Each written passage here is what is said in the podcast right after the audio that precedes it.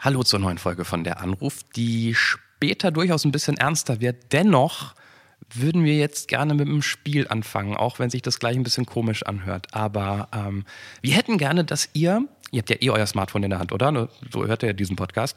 Ähm, macht doch mal kurz eure Lieblingsnachrichten-App auf. Habt ihr? Ja? Nachrichten-App. Also WhatsApp, WhatsApp genau. iMessage. Auch immer.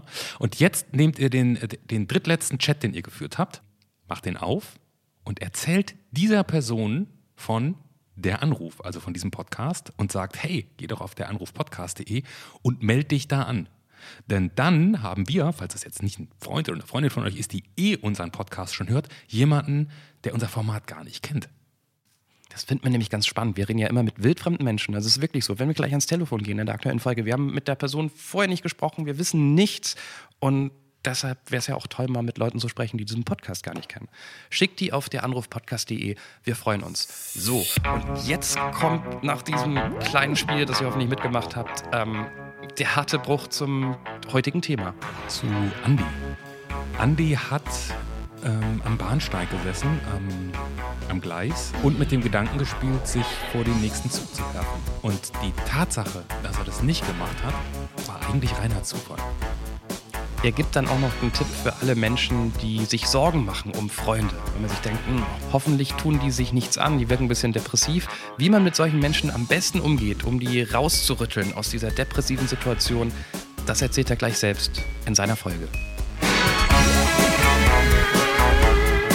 Ein völlig unbekannter Mensch und ein Gespräch über das Leben und den ganzen Rest. Der Anruf. Folge 18. Gedankengewitter. Mit Johannes Sassenroth, Clemens Buchholz und mit. Ja, hallo, hier ist der Andi. Ähm, hallo Andi, das ist, äh, Mensch, ich bin begeistert. Der Erste, der sich in der Anruf richtig Yay. meldet Namen. Hier sind, hier sind Johannes und Clemens. Ich sag das mal, sonst sagst du das doch immer, Johannes. Das ist doch dein Job. Ich muss mich doch um die Technik kümmern. Hallo Andi, du kennst uns nicht, wir kennen dich nicht. Ja, ist richtig. Du hast aber Lust, dich mit uns über dein Leben zu unterhalten? Ja, sehr gern. Und äh, wenn du dieses Format kennst, weißt du, dass wir dann am Anfang immer recht schnell zu diesem. Der Erstkontakt. Für alle, die dieses Format nicht kennen, sage ich nochmal, dass wir Andreas tatsächlich überhaupt nicht kennen. Andreas hat sich über der Anrufpodcast.de bei uns gemeldet. Wir hatten nur eine Telefonnummer und äh, wollen jetzt mehr über dich wissen, Andreas, äh, mit der ersten Frage. Wie alt bist du? Ich bin 32. Wo wurdest du geboren? In Villingen-Schwenningen. Hm? Was ist dein Beruf? Ich bin äh, mittlerweile Sozialversicherungsfachangestellter und nebenberuflich schreibe ich momentan ein Buch. Mit welchen Menschen hast du äh, am heutigen Tag bis zu diesem Moment, jetzt und hier, die meiste Zeit verbracht? Äh, mit meinen Arbeitskollegen. Wenn du alle Fotos auf deinem Handy löschen müsstest und nur ein Foto behalten dürftest, ein einziges, welches wäre das? Uh, schwierig. Ähm, ich glaube, das Bild von meiner Katze, als sie sieben Wochen alt war. Hast du dich schon mal strafbar gemacht, Andi? Ja, tatsächlich. Okay. Ich hoffe, Andreas hat keine Freunde. ähm, warum hast du zum letzten Mal geweint? Ähm, ich habe tatsächlich bei einer Folge von The Big Bang Theory geweint, die sehr traurig war. Da bin ich nachher mal gespannt. Welchen Tag in deinem Leben würdest du am liebsten löschen? Tag, als meine beste Freundin gestorben ist. Mhm. Was ist der allererste Moment, Augenblick, Szene, ähm, Unfall aus deinem Leben, an den du dich erinnern kannst? Ähm, ich weiß noch, als ich in der Wiese vor unserem Mehrfamilienhaus, in dem wir damals gelebt haben, saß und dort mit meinem Vater gespielt habe. Menschen, die dich lange nicht mehr gesehen haben, die werden heute am meisten davon überrascht, dass du äh, Pünktchen, Pünktchen, Pünktchen. Äh, dass ich dicker bin als früher. Hast du schon mal Drogen genommen? Nein. Dein bester Kumpel schätzt garantiert ganz viel an dir, aber irgendwas wird er auch nicht mögen. Was wäre das wohl? ähm, er hasst es, dass ich den Film Final Destination besser finde als Scott Pilgrim. Das werde ich mir anhören müssen, bis ich in die Kiste springen. Okay. Wenn du dir selber eine Nachricht zurück in die Vergangenheit schicken könntest, zehn Jahre zurück, was wäre deine Botschaft an den zehn Jahre, an den 22-jährigen Andreas? Ähm, halte durch, es wird besser. Hast du schon mal eine Therapie gemacht? Ja, tatsächlich. Mhm. Mehrere. passend zum Thema Therapie, ähnlich intim jetzt mit der nächsten Frage, die wirklich wie immer ins, äh, in, in, in die Abgründe der Seele, glaube ich, ähm, zielt. Ähm, kennst du einen richtig lustigen Witz? Und wenn ja, welchen? Puh, richtig lustig ist schwierig, aber ähm, ja, treffen sich zwei Folterknechte in der Kneipe. Sagt der eine, uns, wie viele Gefangene hast du momentan so? Boah, weiß nicht, so zwölf und du? Ja, 28 und ein paar zerquetschte. Ah, ah, ah, hm? Andi, ich muss so natürlich sofort nachfragen. Du schreibst ein Buch? Ich schreibe ein Buch. Was wird denn das? Wird das ein, wird das ein Roman oder wird das ein, deine Biografie oder? Ja, das ist so ein Mischding. Also ich ähm, schreibe über das Thema Depression. Also ich habe seit 15 Jahren chronische Depression mhm. und ähm, bin momentan auf einem ganz guten Weg, hatte auch ziemlich viele Tiefpunkte und habe mir irgendwann angefangen, meine Gedanken aufzuschreiben und daraus entstand dann irgendwann so der Wunsch, ein Buch zu machen, um auch Leuten, die die Depression nicht kennen, irgendwie das Ganze so ein bisschen näher zu bringen, die Gedankenwelt von jemandem, der an Depression erkrankt ist und so. Das heißt, darin liest man das, was der Andi schreibt, wenn er gute Tage hat, oder schaffst du es auch, wenn du im Keller bist? Sowohl als auch. Also es gibt tatsächlich Kapitel, die ich geschrieben habe, ähm, die eher einem Gedankengang gleichen, irgendwie, was ich gerade denke, wo es mir wirklich sehr schlecht ging, wo ich nicht aus dem Bett kam und mhm. ja, wo mein Leben nicht schön war. Und ist es einfach wieder so, da einzutauchen, wo es einem richtig dreckig ging, also sich zurückzuerinnern? Weil du schreibst ja wahrscheinlich eher in den Phasen des Lebens, wo alles eher okay ist, oder? Ja, definitiv. Also ansonsten ist das Schreiben auch schwierig. Das Fiese an der Sache ist, ich bin irgendwie am kreativsten, wenn ich äh, scheiße drauf bin, auf gut Deutsch gesagt. Mhm. Aber ich habe dann halt auch am wenigsten Lust zu schreiben. Wie ist es im guten Moment, an die schlechten Momente so intensiv zu denken? Das geht tatsächlich. Also hat mich auch überrascht. Du, du sagst, hast gerade gesagt, seit 15 Jahren bist du mit der, ist, vor 15 Jahren ist die Depression bei dir eingezogen, ich sag's mal so. Genau. Gab es einen Auslöser? Ja, wie ich vorhin schon erwähnte, der ähm, Todestag meiner besten Freundin ist so für mich der Auslöser. Vielleicht nicht die Ursache, aber der Auslöser. Mhm. Und ähm, ja, das ist jetzt äh, eine ganze Ecke her und sie war damals auf dem Weg zu mir, weil es mir schlecht ging, weil ich irgendwelche hochwichtigen pubertären Probleme mit meinen Eltern hatte und sie ist ins Auto gestiegen und ähm, auf dem Weg zu mir von einem alkoholisierten Autofahrer abgedrängt worden. Ja, und kam nie an. Das, das klingt fast so, als wenn du denkst, du hast da irgendwas mit zu tun? Ja, sicher. Also ich weiß einerseits, dass es Schwachsinn ist, dass ich da irgendwie eine Schuld dran trage, weil halt der Typ besoffen ins Auto äh, gestiegen ist. Aber andererseits hätte ich sie nicht angerufen und gefragt, ob sie vorbeikommt, wäre sie nicht ins Auto gestiegen. Also mhm. das ist auch so ein Spiel, was man spielt, je nachdem, wie die Laune am Tag ist. Ab da ging es dann über schlecht drauf sein hinaus. Ja, definitiv. Also ich bin danach dann auch in der Schule abgesagt und ähm, ja, habe zwei Jahre später eine Ausbildung angefangen und habe die nach einem halben Jahr wieder geschmissen, ähm, weil es einfach nicht ging und ich damals auch noch ungeplant Vater wurde, was eine unfassbare Herausforderung war. Mhm. Und ja, das hat sich so über die Jahre hingezogen mit vielen Therapien und Klinikaufenthalten, ja. Ihr seid mir viel zu schnell weitergegangen. Wenn, wenn ich kurz noch an ich dem Anfang bleibe. Ich bin gar nicht, mach das, mach das. Ich also, wenn du sagst, deine beste Freundin ist gestorben und du hast dir damals, und ich verstehe diesen Gedankengang, natürlich auch, weiß nicht, hast du dir Vorwürfe gemacht? Das kam mir. Ja, definitiv. Also die mache ich auch ja. immer noch. Auch wenn ich eigentlich im logischen Gedankengang weiß, dass es nicht so ist. Mhm.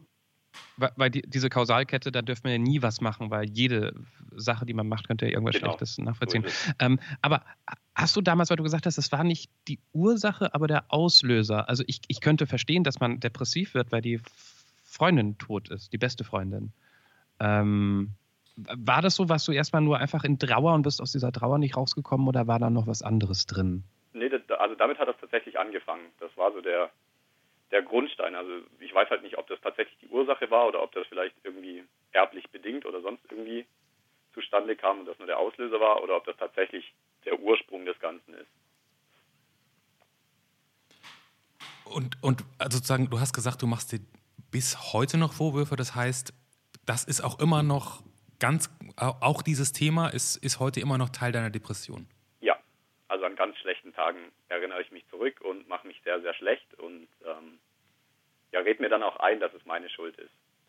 Kannst du mal, ich, einfach so, weil man immer sagt, da hat jemand Depressionen und ich habe Depressionen. Ich habe mal mit jemandem zusammengelebt, der mit einer Frau, die die Depressionen hatte. Von daher kann ich mir, glaube ich, ungefähr vorstellen, was das bedeutet, ähm, wenn man diese, diese niedergeschlagenen Phasen hat, wenn man ganz tief in dieser Depression drin ist und wie dann so ein Tag aussieht. Kannst du das mal ein bisschen beschreiben, was das heißt, eine Depression zu haben? Also eine Depression zu haben heißt, dass du selbst dir, also du bist dir selbst nichts wert. Mhm. Ähm, du schaffst es mit Glück aus dem Bett, aber irgendwie auch nicht viel weiter. Ähm, arbeiten ist unmöglich, also zumindest für mich in äh, ganz schlechten Zeiten. Und ja, Briefe werden nicht geöffnet, Rechnungen werden nicht bezahlt. Ähm, man macht sich nieder, man mag sein Spiegelbild nicht. Ja, irgendwann, wenn man Pech hat, kommt man dann in diese Suizidalgedankenspirale und ähm, ja, wenn man da nicht irgendwie rauskommt, dann hängt man fest. Und das bist du auch in diese Spirale reingekommen? Also die Gedanken, die gehören dazu. Also bei ganz schlechten Zeiten denke ich dran, dass es besser wäre, wenn ich nicht wäre. Auch wenn da wieder meine Logik einschaltet und sagt, hey, das ist nicht so, aber man empfindet es so. Und ähm, es gab tatsächlich 2007 den Moment, an dem ich an Bahngleisen gesessen habe und mir überlegt habe, vor welchen Zug stelle ich mich jetzt. Und ja, ich saß da drei Stunden. Das heißt, es sind sechs Züge hier auf dem Land an mir vorbeigefahren.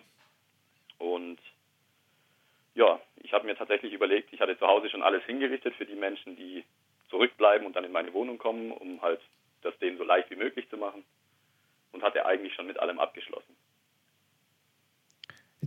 Ist das ein, das ist vielleicht eine doofe Frage, aber ist das ein, ist das ein gutes Gefühl, aus dem Haus zu gehen und zu wissen oder sich einzubilden? So, besser formuliert, sich einzubilden.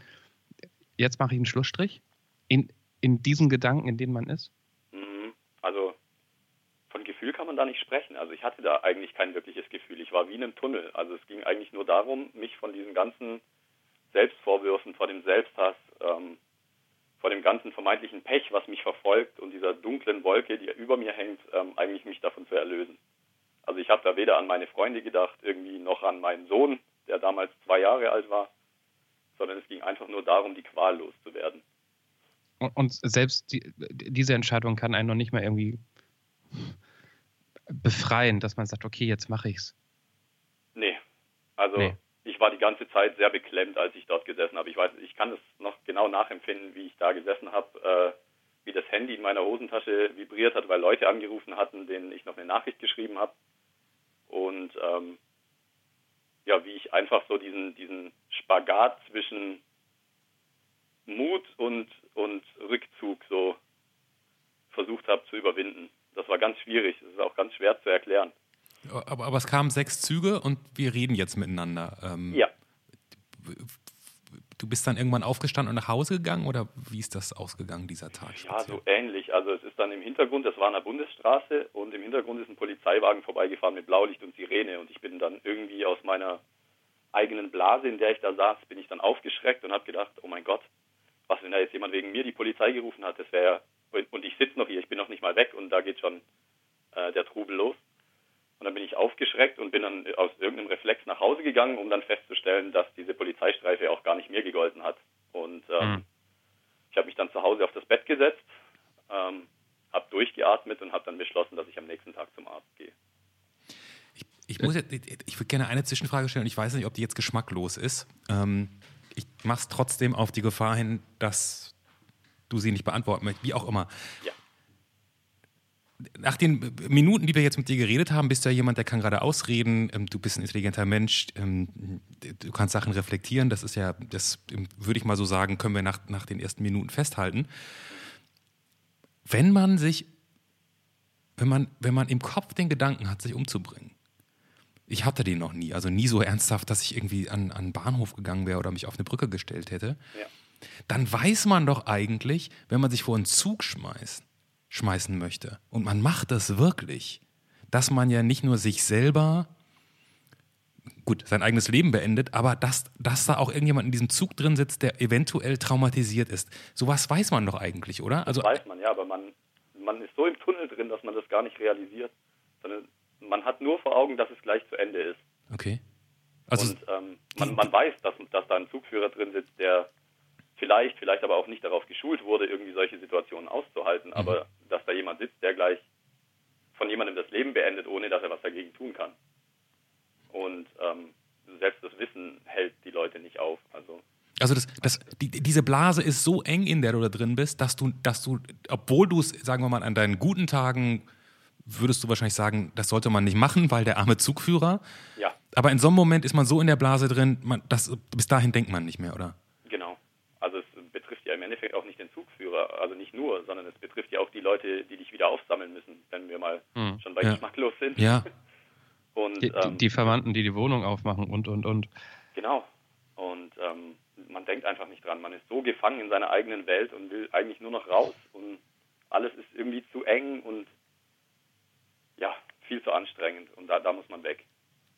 Und dann und wählt man halt diesen Weg. Wenn ich, wenn ich doch einen Schritt weitergehen darf, jetzt Gerne. hast du gesagt, diese Depression hast du seit 15 Jahren. Mhm. Ist vielleicht eine seltsame Formulierung, aber 15 Jahre ist ja jetzt doch eine Zeit, in, in doch eine relativ lange Zeit. Seid ihr inzwischen gute Bekannte geworden? Ja, ich würde schon sagen. Also mittlerweile, also es gibt immer noch schlechte Phasen, die ich habe, aber ich glaube, ich habe mittlerweile das Handwerkzeug, um ja praktisch der Herr der Depression zu sein und nicht andersrum. Okay, das ist schon, das ist ja schon mal eine, eine tolle Nachricht. Was, wenn du jetzt auf diese 15 Jahre guckst, wie guckt man da drauf, wenn man damit durchs Leben geht? Ja, puh, wie guckt man darauf? Also einerseits ist das mit viel Neid geprägt, ähm, den Menschen gegenüber, die das sowas nicht haben mhm. und ähm, die sagen, boah, ich kann mir gar nicht vorstellen, wie das ist, wenn du da irgendwie zu Hause sitzt und du kannst drei Wochen lang nicht duschen, das kann ich mir nicht vorstellen, dass man das nicht kann. Aber das geht halt in diesen Phasen wirklich nicht. Mhm. Und ähm, da ist man dann halt neidisch drauf, dass andere Menschen aufstehen können, sich einen Kaffee machen, zur Arbeit fahren, Sachen unternehmen, die sie mögen und du sitzt halt irgendwie phasenweise wochenlang zu Hause und ähm, lässt irgendwelche Sitcoms auf dich einrieseln, die du trotzdem irgendwie gar nicht mitbekommst. Muss man sich ständig rechtfertigen? Man wird gut darin zu lügen. Okay. Also wenn es irgendwie darum geht, mit Freunden wegzugehen oder auf eingeladene Partys zu gehen.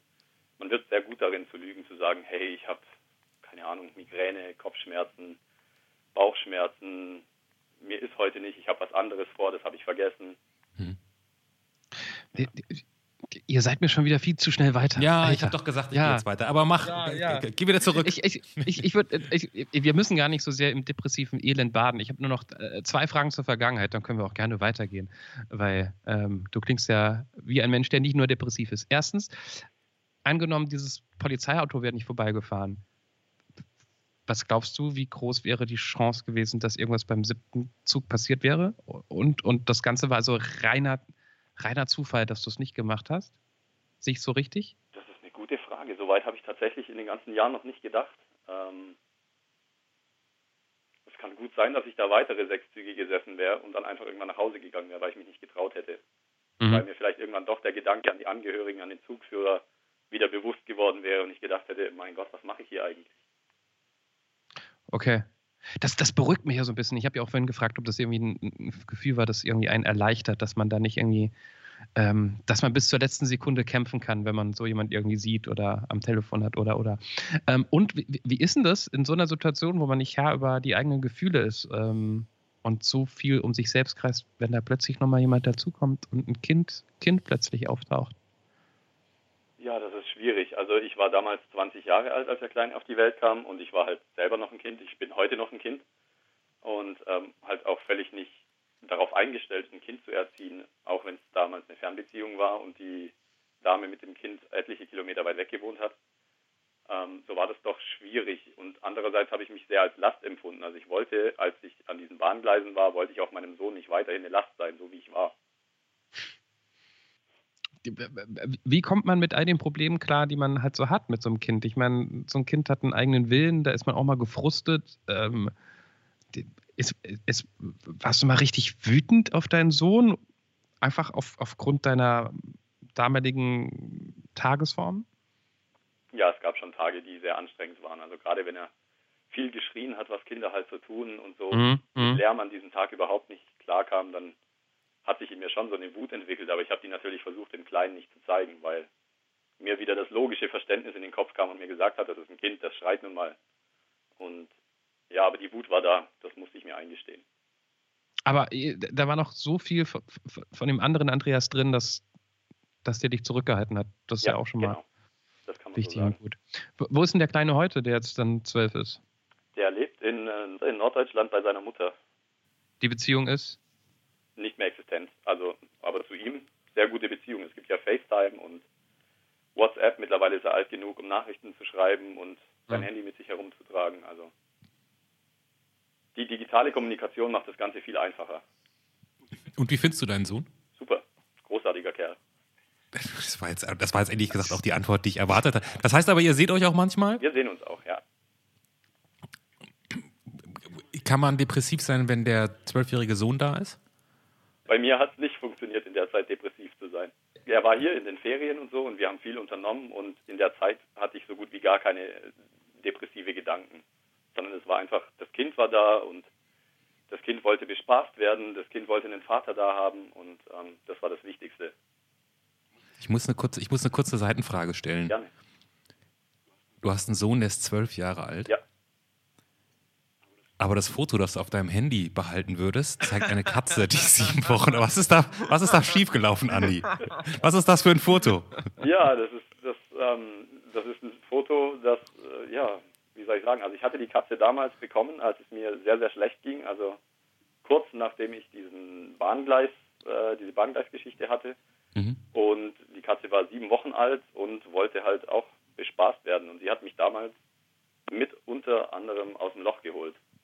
Okay. Und daher verbinde ich sehr, sehr viel mit gerade diesem einen Bild, weil diese Zeit sehr intensiv war.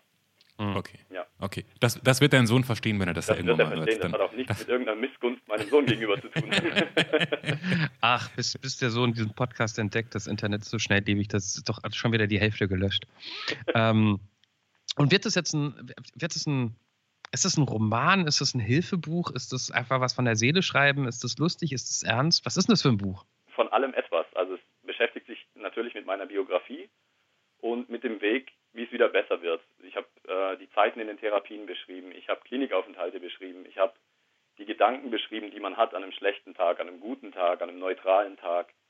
Und ähm, ja, im Endeffekt möchte ich mit dem Buch erreichen, dass sich Betroffene verstanden fühlen, damit sie merken, sie sind nicht alleine und dass Angehörige merken, wie es wirklich ist, diese Krankheit zu haben.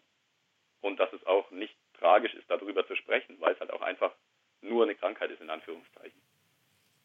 Ja. Und, und, äh, wichtig, ja, klar, definitiv. Und was ist mit den Leuten, die nicht die um die Ecke betroffen sind, die mit jemandem zusammenleben, der depressiv ist oder einen guten Freund haben, der ähm, depressiv ist? Weil ich frage mich immer, ich kenne im erweiterten Freundeskreis durchaus ein, zwei Menschen, wo ich sage, das, was ich da beobachte, ist so ähnlich zu vielen Dingen, die du beschrieben hast. Nicht ganz so krass, aber ja. es geht in die Richtung depressiv und man ist ja immer so, so hilflos, was man machen soll. Soll man, muss man nerven, damit sich was verändert? Muss man sich im Hintergrund halten? Was macht man, wie macht man es richtig in deinen Augen? Also im Endeffekt muss man den Menschen dort abholen, wo er ist. Also wenn er alleine sein möchte, dann soll er das tun, aber er soll das Gefühl haben, dass jemand da ist, dass er sich melden kann, was die wenigsten in diesen Phasen tun. Deswegen ist die Eigeninitiative da ganz wichtig, einfach mal zu schreiben, hey, wie geht's, alles in Ordnung, brauchst du was?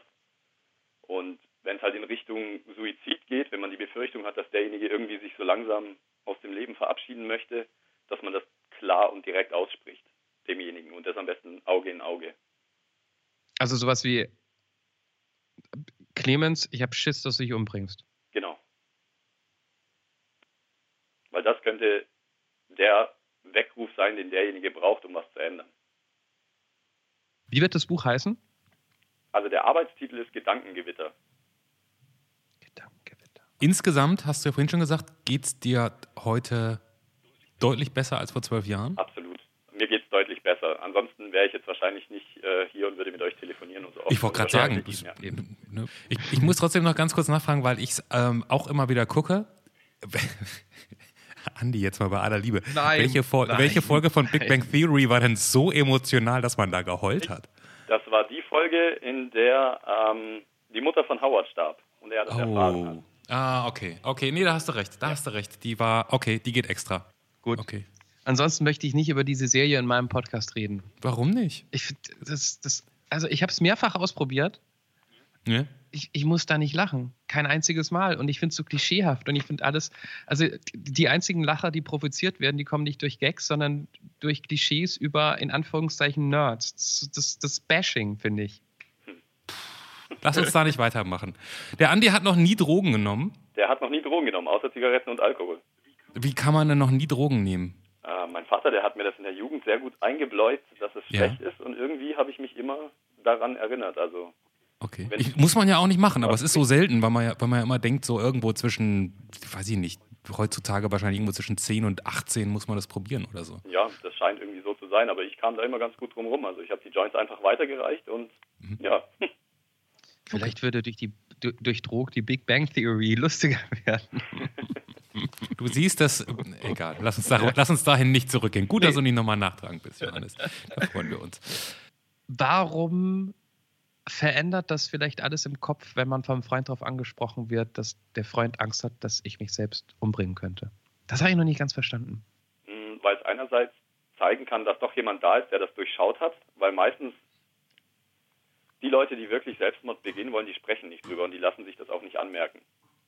Und ähm, dadurch zeigt man demjenigen, dass man es gemerkt hat und holt ihn dadurch vielleicht wieder ein bisschen zurück in die Realität aus dieser, aus dieser Gedankenblase und kann zu ihm sagen, hey, ich habe das Gefühl, dass du irgendwie nicht mehr leben willst, kann das sein? Und wenn er dann sagt, äh, sich ertappt fühlt und er sagt ja, und dann kann man ein Gespräch beginnen, ein Gespräch, was man vielleicht vorher so gar nicht führen konnte, weil der Einstieg gefehlt hat. Das heißt, es ist dir auch genauso ergangen? Nein, tatsächlich nicht. Aber ich habe das Okay. bei anderen schon so gemacht und es hat funktioniert. Ah. Andreas, ich, ich kann mir vorstellen, als Sozialversicherungsfach Fachangestellter? An, Fachangestellter, man, man, man nimmt jetzt wahrscheinlich nicht Millionen mit nach Hause im, ähm, im Monat. Deshalb hätten wir ein lukratives Angebot für dich mit der nächsten Rubrik. Das 1000 Euro Tauschgeschäft. Nämlich 1000 Euro. Jo, ich bin gespannt. Genau. Und wir wollen mal gucken, ähm, gegen was du die eintauschen würdest. Komm. Ich bitte dir für die 1000 Euro als Gegengeschäft, dass du dich für fünf Jahre nicht mehr waschen, nicht mehr rasieren musst und so weiter. Du musst dich nicht um deinen Körper kümmern. Der wird auch nicht dreckig, der stinkt nicht. Du bist einfach immer, wie du eh immer das Haus verlässt, ohne Arbeit. Und dafür kriege ich 1000 Euro von dir. Boah, das ist schon verlockend. Das ist super man so geil. viel Lebenszeit einsparen, allein schon mit Ich diesem würd- Rumrasiere. Ja, ich würde 3000 Ja, Euro verbieten. Rasieren ist, rasieren, rasieren wäre ich jetzt auch nicht. Duschen wäre schon irgendwie schade, oder? Aber rasieren, nicht mehr rasieren müssen wir. ah, Ja, aber das heißt ja nur, dass man es nicht machen muss. Man kann ja trotzdem duschen, wenn man das gut Ja, Eben. stimmt. Das geht stimmt. auch. Ah, noch morgens besser. Nach dem Sport. Du musst nach dem Sport nicht extra noch nach Hause, um auszugehen. Du siehst einfach top aus. Du riechst gut. Boah. Ja, das ist schon irgendwie verlockend. Aber die anderen Angebote reizen mich auch. Du kannst ja, du kannst ja immer weiter tauschen danach. Also ist ja Ah, jetzt nicht verstehe, so. verstehe. In dem Fall tausche ich schon mal ein, ja. Okay. Wer ist der König des Tauschgeschäfts? Moi. Ich biete dir 50.000 Euro statt 1000, 50.000 Euro. Allerdings musst du sie für einen einzigen Gegenstand ausgeben. Für einen einzigen Gegenstand. Mhm. Da gibt es tatsächlich nichts, was mir spontan einfällt. Eine Dusche. Du bist so materiell, bist du ganz gut zu Hause gerade. Ja, also es gibt schon so ein paar Dinge, die ich, die ich, die ich, für die ich Leidenschaften hege, ja, aber Zum Beispiel. boah, Videospiele, Fernseher, Handys, iPads, Computer, aber so in dem 50.000 Euro Bereich, also Na gut, das ist jetzt so ein 50.000 Euro Handy, gibt es glaube ich gar nicht, falls du nicht einen Goldüberzug haben möchtest. ja, wird schwierig. Nee, also 50.000 da, Euro Computer ist auch ein bisschen absurd. ja, Gut, dann, dann nehme ich, mein, dann nehm ich mein Geld einfach wieder. So, ja. ja, da bin ich halt ungeschlagen, ja. Ähm, äh, Andreas, ich garantiere dir im Tausch zu den fünf Jahren nicht dreckig werden. Ein Leben bis 120. Dafür musst du aber wieder morgens duschen. nee, tausche ich nicht ein. Boah, okay. Wa wa Ja. Warum? Ähm, boah, das klingt jetzt wahrscheinlich sehr, sehr pessimistisch, aber so wie die Welt momentan läuft und wie sie sich entwickelt, möchte ich, glaube ich, keine 120 Jahre alt werden. Das heißt, du glaubst, es wird nicht besser. Ja. Jeden Fall irgendwelche Kriege wegen irgendwelchen sinnlosen Machtspielchen, ähm, fragwürdige politische Entscheidungen. Ja, wahrscheinlich wird irgendwann dann auch noch das ähm, Leben für immer entwickelt durch irgendwelche Medikamente oder so, mit denen man dann gar nicht mehr 120, sondern viel, viel älter werden wird. Und ähm, nee. Leben ist ja auch ein bisschen das, was man im Kleinen macht, ne? So Familie, Freunde, das könnte ja auch cool sein, noch Ur ja, Urenkelkinder zu sehen. Das auf jeden Fall, aber es wäre auch so, dass wenn man 120 Jahre alt wird, dass man sehr, sehr viele Menschen verlieren würde aufgrund von, sagen wir, Kontaktabbrüchen oder vielleicht Schicksalsschlägen. Ah, das ist ein Punkt. Weil das heißt ja auch nicht, dass jeder andere auch 120 Jahre alt ist. Und die sterben einfach früher, ne? Genau, ja, würde ich auch ja. sagen. Ja, das stimmt schon. Ah, so habe ich es auch noch nie gesehen, ne? Dann bist du irgendwie 90 und dann musst du los und neue Freunde suchen. Weiß ich gar nicht, ob man das dann noch ja. hinkriegt. Ob da Leute gibt, die noch da sind und da Lust drauf haben. Wo, wo war vielleicht doch nicht, war vielleicht nee. doch nicht so ein gutes Angebot, nee, Johannes. Wir merken aber große äh, Marktlücke, Diskos für 80-Jährige zum Kennenlernen. Ja, aber nur wenn sich das also mit dem mit den 120, wenn das so ein Massenphänomen wird. Vorher ist es, glaube ich, noch nicht. Also ha Hallo, schon mal Alterspyramide in Deutschland angeguckt? Also ja, kommt, kommt auf jeden Fall. Andi, wie wäre es damit? Ja. Als, als, als versuch dir, wir versuchen dir immer noch das, äh, das Waschen und Rasieren wieder anzugewöhnen, ja. äh, indem wir dir was anderes anbieten, was du stattdessen haben willst. Du könntest, und du musst kurz darüber nachdenken, was das wirklich bedeutet. Mhm. Du kannst jedem Menschen die Meinung sagen, also das, was du denkst, bam auf den Kopf zu. Und die Leute werden das immer annehmen und nicht negativ reagieren. Überall, Privatleben, Job, über, du, kannst, du, kannst, du kannst sagen, was du denkst. Du musst keine Angst mehr davor haben. Falls du die, vielleicht hast du die auch gar nicht, weiß ich gar nicht. Also, das ist schwierig, weil ähm, ich würde vielen Menschen wirklich gerne die Meinung sagen, halte mich aber oft zurück, einfach weil es meistens irgendwelche Konsequenzen hat. Mhm. Ähm, Jetzt nicht mehr. Ab auf der anderen Seite, wenn ich meine Meinung jedem vor den Latz knallen kann und er nimmt sie an, das heißt, alle rennen ja nur noch nach meiner Meinung. Ja. ja also annehmen, annehmen heißt jetzt erstmal, dass, dass, dass da niemand sauer ist, sondern dass die Leute eher denken, ach komm, der Andi hat das, da muss ich mal drüber nachdenken. Das ist ja, wenn der Andi das sagt, das ist doch interessant. Ja, es gibt gewisse Themen, da wäre das sicher sinnvoll, aber andererseits macht es doch die Mischung von verschiedenen Meinungen und Sag mal, sag mal jetzt, ohne dass du, du musst ja jetzt keine Namen nennen, aber wem, wem würdest du denn so, wem würdest du gerne mal die Meinung sagen? Wem würde ich gerne die Meinung sagen? Na, weil du gerade meintest, dir würden da so ein paar Kandidaten einfallen kleinen Kreis los bei Leuten, die ähm, irgendwie die wichtigen Sachen im Leben vergessen und sich an anderen Sachen aufhängen. Ähm, Frauen beispielsweise. das musst du jetzt mal kurz erklären. Ach ja, ähm, wie, wie, wie drücke ich das jetzt aus? Also es gibt Menschen in meinem Umfeld, die den Frauen äh, einen sehr hohen Wert beimessen und das in exorbitante Maße ausleben, um das mal irgendwie korrekt auszudrücken. Der, okay, gut, das ist schon, ich, ich habe es gerade ein bisschen anders verstanden. Ja. da, da komme ich aber auch zu der Frage zurück, die, die sich ähm, mir kurz vorhin stellte, ganz, ganz am Anfang, als du gesagt hast, die, die Katze würdest du nicht löschen, das Bild. Ja. Hast du eine Freundin? Ja, habe ich. Ah, okay, gut. Ja. Seit vier Jahren sogar schon, also nicht erst seit kurzem. Juhu. Boah, diese Katze, ne? Besser als die Freundin und der, also das ist schon, die Katze hat was, hat was bedeutet.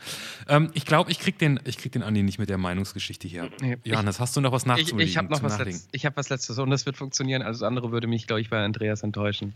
Okay. Ähm, du gibst mir die Tatsache zurück, dass du morgens nicht duschen, rasieren und so weiter musst. Ähm, und dafür wird dich für zehn Jahre niemand in deinem Leben enttäuschen. Niemand.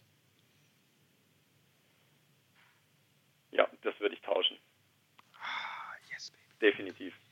Ich wusste es. Ja. Weil? Weil Enttäuschungen mit das sind, was am meisten wehtut. Vor allem von Menschen, die man äh, liebt und denen man, von denen man was anderes erwartet hätte. Was ist so ein, was ist so ein Nebensatz in, in einer Alltagskonversation, wo dein Gegenüber vielleicht gar nicht merkt, dass er dir gerade auf die Füße getreten ist? Ähm, puh, also beispielsweise ein Smalltalk mit meinem Chef beispielsweise wenn er dann fallen lässt, ja, die Woche, letzten Wochen lief es ja nicht so. So einfach so beiläufig ähm, das erwähnt. Und das ist ein Satz, über den ich mir dann den ganzen Tag, die ganze Nacht Gedanken drüber mache. Was läuft nicht so? Läuft allgemein in der Abteilung nicht? Läuft es mit mir nicht? Oh mein Gott, es liegt an mir. Meine Arbeit ist schlecht, ich, ich kriege nichts gebacken. Und dann geht das Ganze schon los. Und dann fange ich an, fange ich schon an, mich selber zu enttäuschen. Dein Gegenüber aber auch ganz wenig Chance eigentlich, ne? Also dem aus dem Weg zu gehen. Also ja, soll man im Endeffekt auch nicht, weil das gehört halt zum Leben dazu und es ist meine Sache. Also ich will auch nicht mit, mit äh, Samthandschuhen angefasst werden. Also wir halten fest, Andreas ist jemand, dem Körperhygiene wichtig ist, aber nicht der Akt selbst und der nicht enttäuscht werden will. Ja, das trifft den Nagel auf den Kopf. Aber materielle Dinge sind nicht so ganz weit oben bei dir, das ist doch schön. Ja. Ich hole das Besteck, oder? Ach, das heißt jetzt Besteck. Ähm, wir möchten dir was schenken, Andreas, so wie jedem, der mitmacht hier bei der Anruf. Du bekommst ein Ja. Rohrschachtestbild. Du weißt, was auf Ja. dich zukommt? Jawohl. Okay, Dann- dann, ähm, fangen wir mal mit Schwarz an. Überraschung. Gibt sowas wie depressiven Humor? Genau. ähm, dann würde ich Orange und Rot dazu nehmen. Und dann, und dann würde ich noch Grün dazu hauen. Oh, das ist schön. Das ist ein. Das, ähm. Das sieht aus wie ein stehender Elefant, warum auch immer. Guck mal, da an der Stelle gehen wir immer auseinander, ne? Sehe ich überhaupt nicht. Aber ich finde es äh, tatsächlich viele Farben. Also mal für die Zukunft, Leute. Falls hier noch jemand mitmachen möchte und zum Schluss ein Rorschach-Testbild kriegt, das ist the real thing. Ein vielfarbiger stehender Elefant, weil du so stark bist, Andreas. Man muss ja mal wieder zurück. Doch, das ist ein stehender Elefant. Sehr bin sehr gespannt. ja. Ähm, viel Spaß mit diesem Bild. Und vielen Dank, dass du Zeit für uns hattest. Sehr gern. Danke für das nette Gespräch. Danke. Tschüss. Ciao. Tschüss. Das war Der Anruf. Von und mit Clemens Buchholz und Johannes Sassenroth. Technische Unterstützung Andreas Deile. Die Stimme im Layout, also ich, Andrea Losleben. Für mehr Infos und Mitmachen der Anrufpodcast.de.